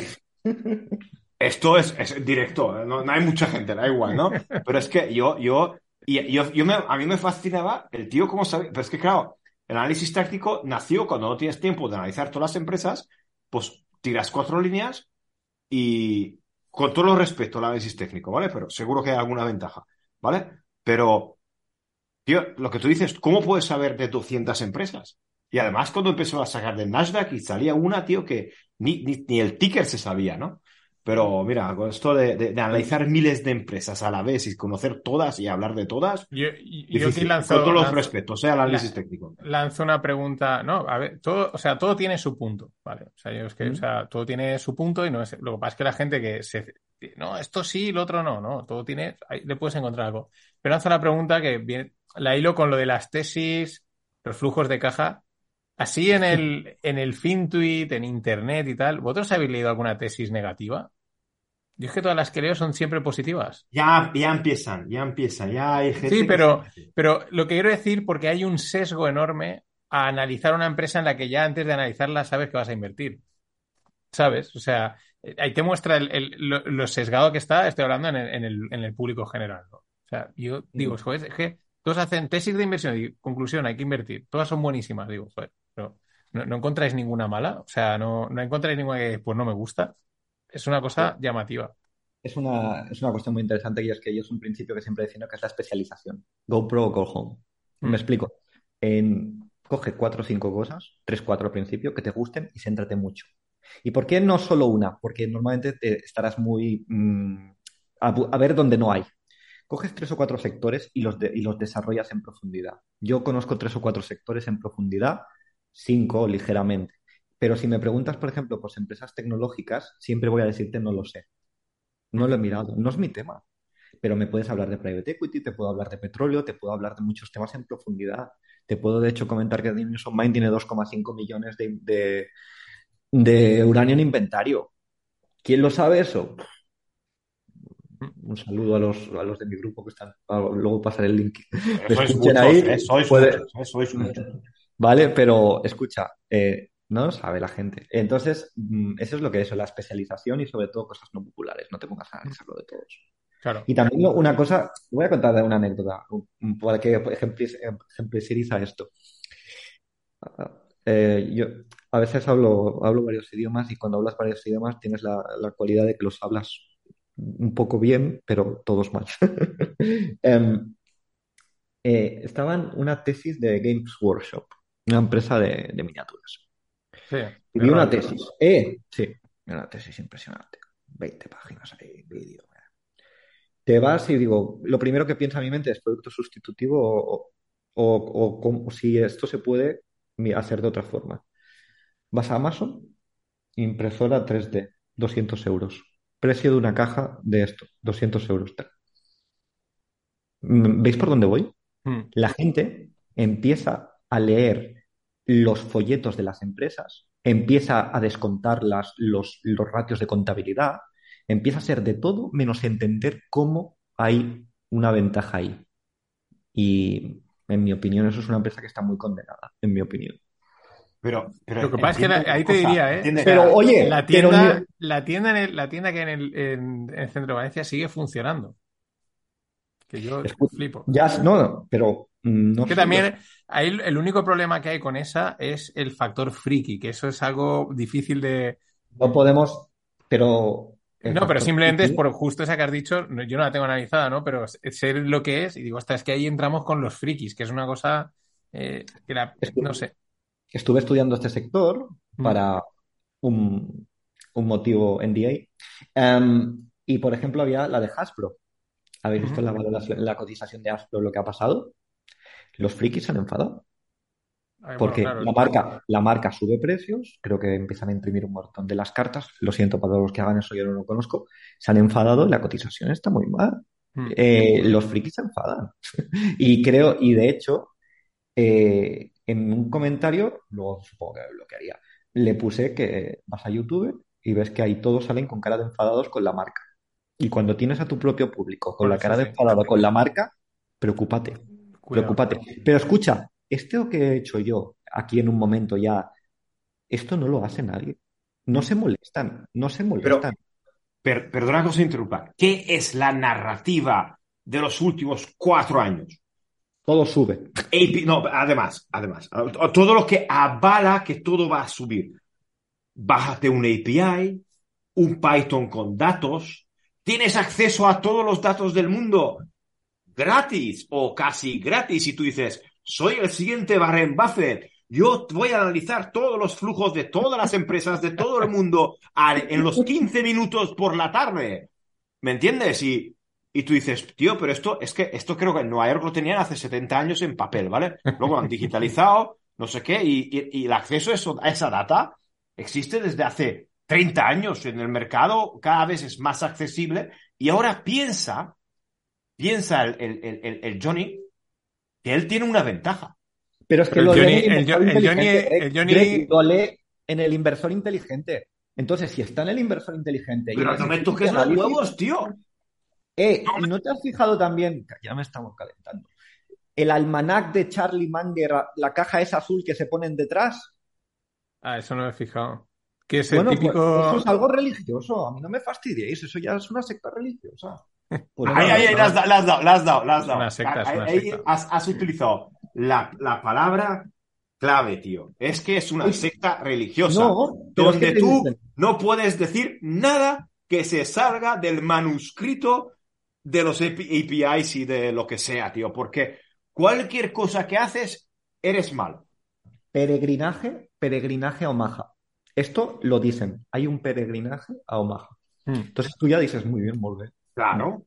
Todo bien. Es que está, está Qué bien, Maradona, qué bien. está Maradona, pero eh, lo que no saben, y, o sea, y- y el ver, abuelo, tío. A ver, Es que lo ya que, está. pero es que eh, lo que digo, del abuelo no mm, miran una parte.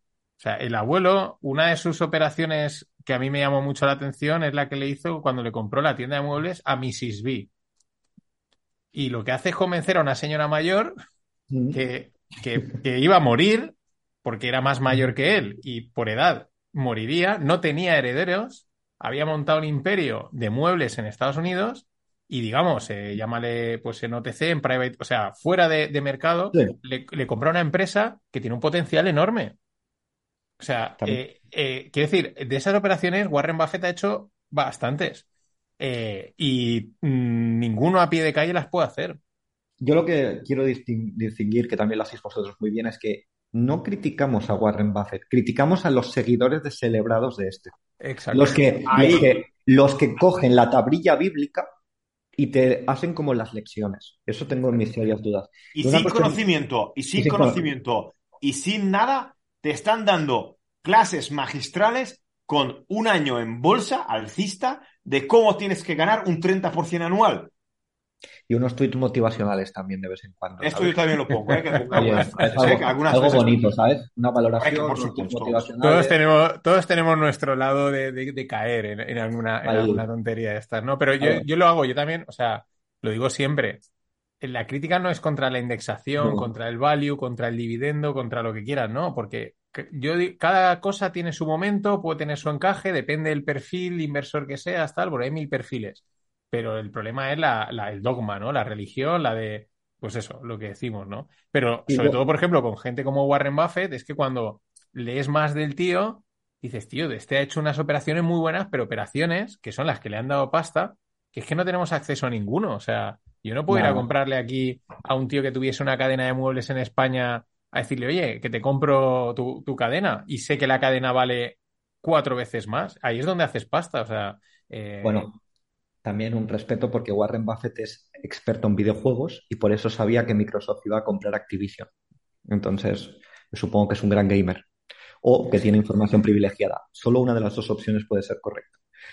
¿Vale? Tú, tú, Entonces... tú, te imaginas, tú te imaginas, tú te imaginas. Pero si os acordáis la anécdota, grandes... la anécdota que cuenta Warren Buffett eh, o la cuenta eh, Bill Gates, no sé cuál de los dos, y no sé en qué caída del mercado, que el tío no cogía el teléfono, porque le llamaban directamente las altas instancias para que entrase y comprase cosas a derribo, y el tío no quería ni coger el teléfono, pues ahí te está, o sea, que ahí, ahí, evidentemente... Tienes, tienes una ventaja muy grande que no tiene nadie. O sea, el tío, imagínate si él no quería coger el teléfono, la mierda que debería en el mercado para no coger el teléfono. No, pero lo del teléfono es, lo del teléfono es cuando Long, long Term Capital ese, Management ese. Se, se, fue al carajo, no, se fue con Bill Gates a pescar. No, él hizo una oferta de mierda, de, típica de, de value. De, ¿Estás en la mierda? Sí, yo te pago una mierda. Entre todos hacemos una buena mierda. Eh, entonces, él dijo, él no quería quedarse porque la Long Term Capital Management tenía unos assets tan grandes en spreads de, de deuda que él no los veía claro, es que no les veía claro para liquidarlos, ¿vale? Entonces, él pedía un descuento, ¿vale? Es decir, no solo por la empresa, sino un descuento para liquidar todos estos spreads. Sí, sí. Tenía mucha deuda, ¿no? De, en cada lado. En, deuda corta y larga, ¿no? Spreads de deuda. Y entonces él dice, no recuerdo la cifra, pero por ejemplo, en vez de no sé cuántos cientos de millones, pues 20 millones. Y coge y le llama a Bill Gates y se van a pescar a Alaska. Pero en Alaska no había cobertura, no les pillaban. Se y complicó. al final la Fed, la Fed tuvo que llamar a no sé cuántos bancos para liquidar Long Term Capital Management en secciones. Porque el abuelo no cogía el teléfono. Porque se fue a pescar y dice, pero es que es, es como, hoy me ofrecieron, me, me, nos ofrecían una posibilidad, ¿no? De una cosa, que valía unos, que vale unos 600 unidades, ¿vale? Y yo digo, pero yo no voy a pagar más de 50. Y claro, a lo mejor alguien al final del día dice, coño, yo te lo doy por 50 si quieres porque mañana muere, ¿no? Pero yo no cojo el teléfono porque me fui a cenar con mis amigos. Y eso es, es, es, lo de abuelo era, yo creo que hizo una oferta y no cogía el teléfono porque él no se lo quería quedar, pero si me lo dais por tanto, me lo quedo. Pero, pero no, yo no, no, me refiero a la oferta, me refiero a que te llaman. Claro, ya, no, es, ya no es ofrecido 50-60, no, es que te están llamando. O sea, a mí no me llaman cuando hay un derribo de una cosa importante. Con lo cual Coño, el tío tiene acceso. Entonces, por, por, el año 2000 el abuelo ya cotizaba. Por eso, pero que el tío tiene, el tío tiene un acceso y ha tenido a, pues, a un nivel de, de, información como el que sé que a Enrique le mola mucho, eh, que no me sale, Ackman. O sea, Ackman pero vamos eh, a ver, Mariano, cuando estás, así, yo me muevo un círculo pero lo, pero lo reducido digo, y te llaman y te llaman cuando y te llaman cuando tiene alguna oferta especial, te pero llaman. Lo digo, lo digo por la, lo que hacemos, la crítica a la gente que se cree que va a ser Warren Buffett. Tú para ser. Warren Buffett, uno de estos, eh, mmm, Quiero decir, tienes, tienes que ir con una... Corsa, con un Corsa. No, y tienes que hacer una serie de operaciones o tener también una serie de momentos en los que, mmm, que y eso no está Quiero decir, esto, eso desde Interactive Brokers no lo haces, punto. O, o desde ver, 34. Eh, tengo que confesar que Ackman es uno de mis gestores favoritos. Mm. Él es value, pero en su corazón no. Ackman es un auténtico degenerado. Quiero que lo sepáis. Ackman, cuando tú miras su curva de rendimientos, dices, esto no es posible haciendo value. Él tiene, Ackman lo que hace es que tiene cuatro o cinco acciones para disimular, literalmente. Y luego se mete la castañada en derivados que si los eh, por aquí, de por allá, de por aquí, y empieza a salir en la tele que te, hay que subir los tipos porque no sé qué, uy, que el, el Helix Comic no sé qué. Eh, mis, mis tweets favoritos había unos que ya los borró, era estoy soñando con la tercera guerra mundial. Ackman es un auténtico degenerado.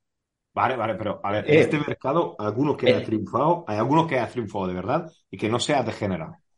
Ninguno. Pero, pero es que Ackman luego sale y dice, no, pero es la contabilidad, yo soy muy fan de Buffett. Y sale Ackman diciendo, yo soy es muy fan de Buffett. Y yo pensando, pero si tienes credit default swaps ahí como apalancado, ¿qué me estás contando?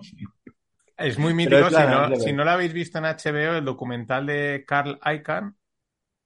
Sí. Eh, eh, que tiene una eh, pelea financiera con, con Ackman, que la gana Icahn, pero es el, el, lo que, o sea, de degenerados, o sea, los dos. Los, los, dos, dos, los dos. Los dos, eh... de degenerados. O sea, de, de, vamos a salir aquí en la NBC a, a, a pampear lo que tenemos, uno a pampearlo, el otro a dampearlo, y, y nos estamos jugando aquí millones en una apuesta en O sea, es de degenerados, como dice Enrique, de degenerados los dos. Ahora sí, no, no, lo siento, eso se llama Activist Investor. Ah, vale. A ver, Pero, a ver, es espera, otro ponle- término haz una yo- cosa, no, no, yo, yo no. me he quedado con la Ponle lista de- de los tactical, tontos. tactical, Eh, tactical, Tactical. activist Yo no es que quiera reventar esto, yo es que soy un... eh, no sé cómo lo decía. Pa- Eh, y- pasarme, y- pasarme ese link porque lo quiero ver. Esto ya, El- como el- me voy de vacaciones a esquiar un par de semanas. No, es el documental está en la HBO y es el documental de Carl Icahn. Y es, una, es un documental de una hora y pico, la historia de Carl Icahn, que también eh, gran parte de lo que hace pues es, mm, ma- bueno, haciendo jugadas eh, legales y luego tiene un pique con, con Ackman porque él tiene una posición, es Herbalife, creo que es. Herbalife, correcto. Eh, él, es largo de Herbalife y sale Ackman diciendo que no. O sea, pero. Y sale en, la- en- en Ackman- directo en la NBC. Ackman corto, Ackman corto y Isam se, se empieza a comprar Mm. para sacarlo, básicamente. Y Es, eso. el, es el abuelo del, del, del short squeeze, básicamente. Exacto. Y eso en directo. O sea, entran en directo en la NBC En la CNBC. o en, la- en una de estas y ahí empiezan a. Y luego, o sea, es un show, pero que cuando piensas, son dos degenerados jugándose billions cada uno. Pero. Y había, al- había billions ahí. Eh, Una- pasa que ya sabéis que el, el- el sector financiero también tiene mucho chapa y pintura. Mm. Eh, y ante- antiguamente era tragicomina.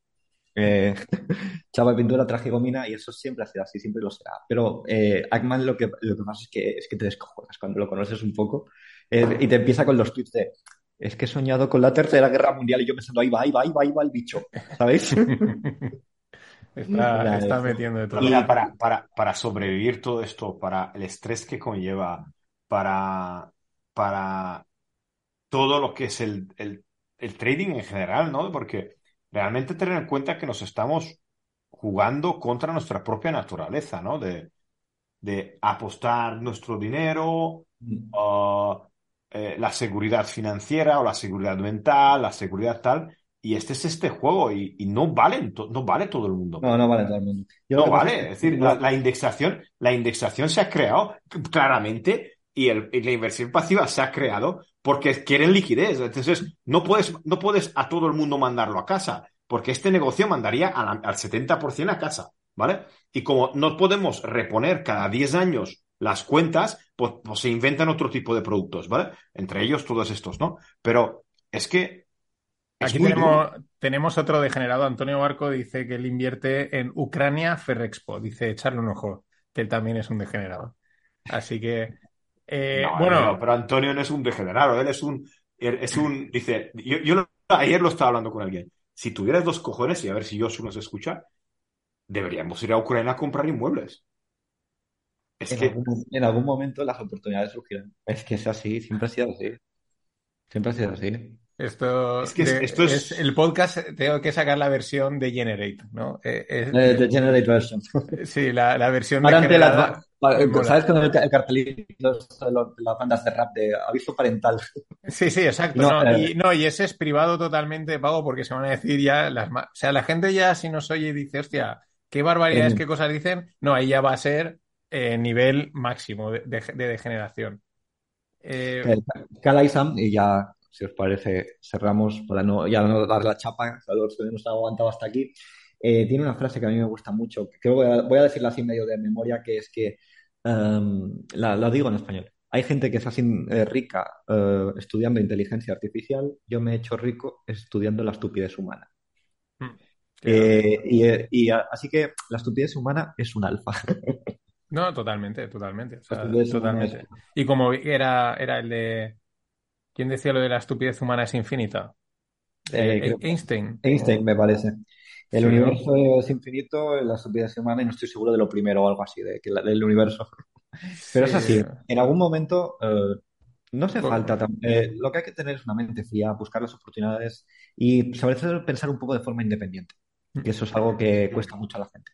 La gente siempre se cree especial y, y acaba mirando lo que todo el mundo mira. Entonces tienes que, en cierta forma, aislarte eh, y en cierta forma también volverte un poco autista, ¿no? Sé que está mal decirlo, pero y saber en ocasiones mm, incluso mirar donde nadie mira y donde incluso no hay nadie, pero porque estás haciendo ya algo contra natura.